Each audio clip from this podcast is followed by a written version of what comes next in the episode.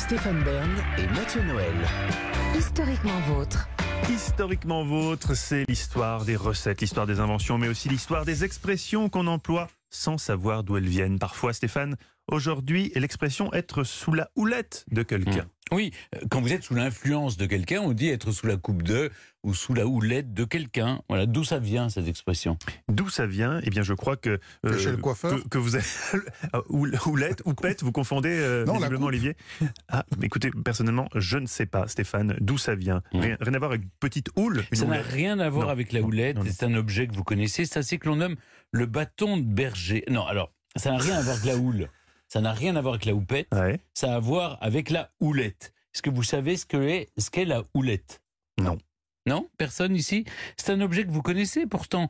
C'est ainsi que l'on nomme le bâton de berger. Rien à voir avec, pardon, Avec le saucisson, hein. On repart à l'apéro, là. le, le bâton de berger d'autrefois qui au bout est recourbé à la manière d'un point d'interrogation.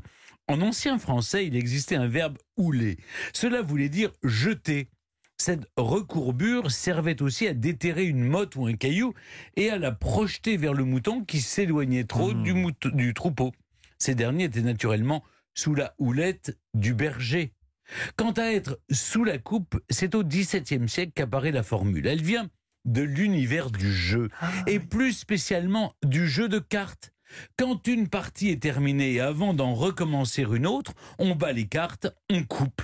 Et dans ce geste, on pensait que la magie était prépondérante. Certains joueurs avaient souvent une bonne main et s'en trouvaient favorisés, et les moins chanceux n'avaient qu'une crainte, être sous la coupe de ces derniers. D'où l'expression. Vous avez compris? J'ai tout compris. ah ouais, super. C'est rare. Aujourd'hui, en Allemagne, on ne dit pas être sous la coupe de quelqu'un, mais être sous l'épée. C'est vrai que ça calme. En hongrois, on préfère tenir quelqu'un par la corde. Le Et- hongrois à l'accent allemand. Oui, Bah, ils- Oui. Ils sont alliés Euh, à Magyar, certaines oui. périodes de l'histoire. Et puis, en roumain, Ah. être sous le soulier de quelqu'un. Mais on peut espérer que ça soit le soulier gauche. Allez, je ne vous quitte pas sans vous donner un précieux conseil. Il est signé de l'immense Henri de Monterland. Si vous exercez une influence, feignez au moins de l'ignorer. Ah bah là, j'ai pas compris.